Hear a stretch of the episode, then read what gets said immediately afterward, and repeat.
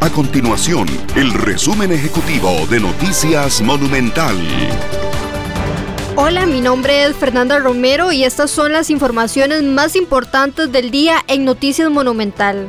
La Autoridad Reguladora de los Servicios Públicos, ARECEP, rechazó una solicitud de aumento en las tarifas del 1.25% de parte de la Compañía Nacional de Fuerza y Luz. Este expediente tarifario iba a entrar a regir el próximo primero de enero para los abonados de la Compañía Nacional de Fuerza y Luz. Sin embargo, la alegó razones técnicas para descartar esta solicitud.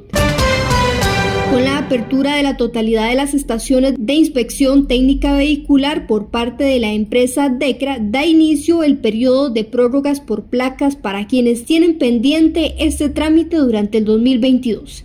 Quienes tienen pendiente la revisión desde enero, febrero y marzo del 2022 tienen tiempo hasta el 9 de enero del 2023.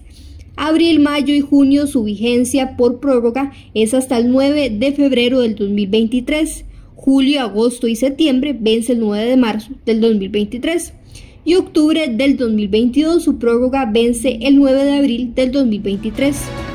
Estas y otras informaciones usted las puede encontrar en nuestro sitio web www.monumental.co.cr. Nuestro compromiso es mantener a Costa Rica informada.